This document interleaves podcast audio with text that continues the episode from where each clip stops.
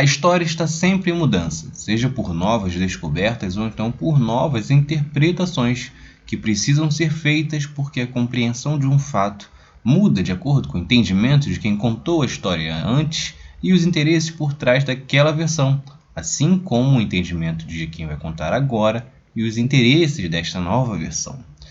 Você vai conferir agora cinco revisões históricas do Brasil.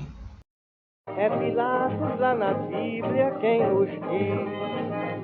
E também faleceu por ter pescoço o infeliz autor da guilhotina de Paris. Até hoje, você ainda vê muita gente tratando como descobrimento do Brasil a chegada dos portugueses por aqui em 1500. Porém, muitos historiadores não concordam com este termo, afinal, o Brasil como terra já existia e tinha povos morando por aqui. Tratar como que o Brasil foi descoberto é ignorar a existência e a importância dos povos naturais. Você, um pouco mais velho, certamente deve ter aprendido como termo de inconfidência mineira Porém, este termo era mais referente do ponto de vista português, que tratava os revoltosos como desleais, traidores.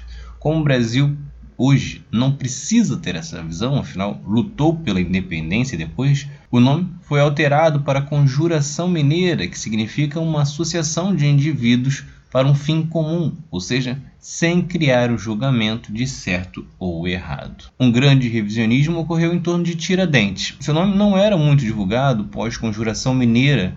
Isso só foi mudar após a proclamação da República, quando os militares buscavam criar heróis nacionais, pois todos até então eram ligados à monarquia.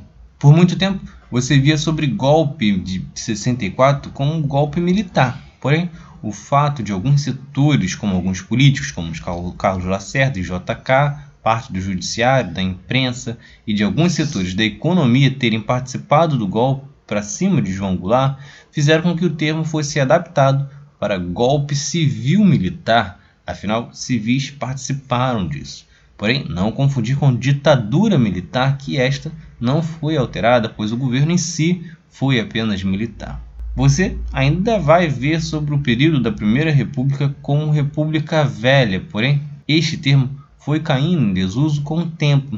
Isso porque o termo foi criado por Getúlio Vargas na Revolta de 30, quando buscava evidenciar que era uma república que já estava velha e, portanto, não atendia mais às novas requisições do país.